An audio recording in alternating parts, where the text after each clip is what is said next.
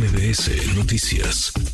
Agradezco estos minutos al coordinador del PAN en el Congreso de la Ciudad de México, presidente de la Junta de Coordinación Política, Federico Dorin. Eh, diputado, ¿cómo estás, Federico? Muy buenas tardes.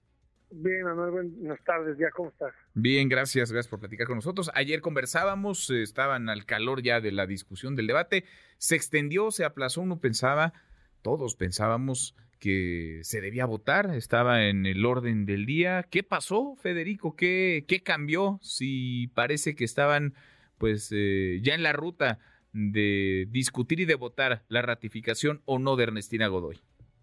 Pues lo que cambió es que no tienen el oficio político para procesar una derrota. Cuando alguien tiene un caso donde sabe que va a perder una votación, pues en, en la práctica política el oficio dicta que la persona declina, que renuncia, que, que se ahorra el espectáculo, el bochorno de, de la derrota. La fiscal debió de haber retirado su, su aspiración, debió de haberle ahorrado este desgaste al Congreso, a la ciudad, a su partido, al jefe de gobierno. Ella está pensando en ella, no está pensando ni en la fiscalía, ni en el gobierno, ni en la ciudad.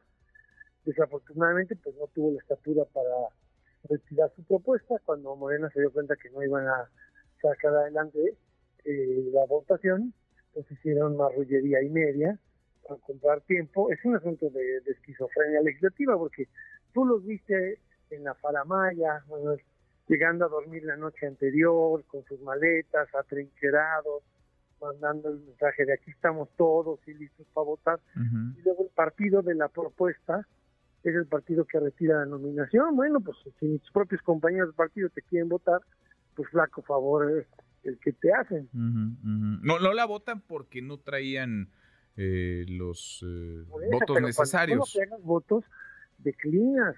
a, ver, ¿qué hizo Raúl Cervantes? Raúl Cervantes en el gobierno anterior, cuando se supo que no tenía los votos para ser fiscal, tuvo la estatura política y se retiró de, la nominación y le ahorró a su partido y a su gobierno y al presidente de la República una crisis. Acuérdate qué nos pasó en la Cámara de Diputados cuando Ramírez Marín no logró acceder a la mesa directiva por la crisis de, de la Fiscalía Carnal.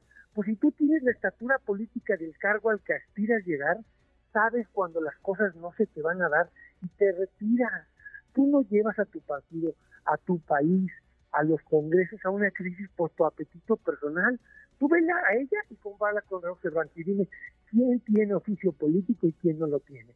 ¿Quién supo ser factor de unidad y evitar una crisis nacional? ¿Y quién tiene un apetito voraz personal y no le importa colapsar al Congreso, a su gobierno, a su partido y generar unas condiciones serias lamenta el, Congreso porque no hay ni condiciones para discutir el presupuesto por culpa de ella. Ahora, ¿qué sigue, Federico? Porque pues eh, la fiscal ya está con las maletas en la puerta. Me imagino, después de lo visto ayer, no va a reunir los votos. ¿Qué sigue para la Fiscalía Capitalina y qué sigue en el Congreso de la Ciudad de México con respecto a este tema? En la Fiscalía que entre eh, en el cargo de despacho que establece la ley orgánica, que es el fiscal territorial o líder a partir del 10 de enero. En el Congreso, pues que el Consejo Judicial Ciudadano, que sí existe, sigue existiendo, pues retome sus trabajos, emite una convocatoria pública en enero y libremente participen todos quienes aspiren, les examine, les evalúe y, le proponga a Martí una nueva terna. Y pues, y yo así que borrón y cuenta nueva, que es lo que ella, ella debió haber hecho con tantito decoro, si tuviera tantita dignidad como la que mostró Raúl Cervantes, nos habríamos cerrado todo este espectáculo del día de ayer en el Congreso y el gobierno de su partido no estaría en una crisis y que ella generó y que ella no supo desactivar. Bueno, pues eh, ¿qué, qué causa. Ahora, ahora están en otro tema, Federico. ¿Cuándo podrían volver al asunto de la de la fiscal o de la fiscalía de la de la Ciudad de México? Ojalá se ponga en el centro, pues sí, el nombramiento es una persona relevante, indudablemente, pero en el centro tendrían que estar las víctimas, la procuración de justicia. ¿Cuándo volverán a este tema? ¿Cuándo votarían, Federico? Yo estoy pensando que a partir del 10 de enero, eh, cuando, cuando se pueda ver hacia adelante, pero aprovecho tu espacio, que es un espacio eh, muy, muy importante para exhortarla institucionalmente a que piense en la ciudad y retire su nominación. Lo supo hacer Raúl Cervantes. Que ella lo sepa hacer también.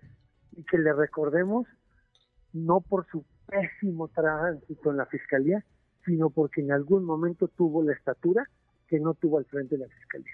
Bueno, pues ojalá, ojalá esto se dirima pronto, se llegue a la votación y en democracia los votos son los que hablan. Ojalá esto no se vaya hasta enero. Federico, gracias como siempre, muchas gracias. A ti, Manolo, un abrazo. Abrazo, muy buenas tardes. Redes sociales para que siga en contacto: Twitter, Facebook y TikTok. M. López San Martín.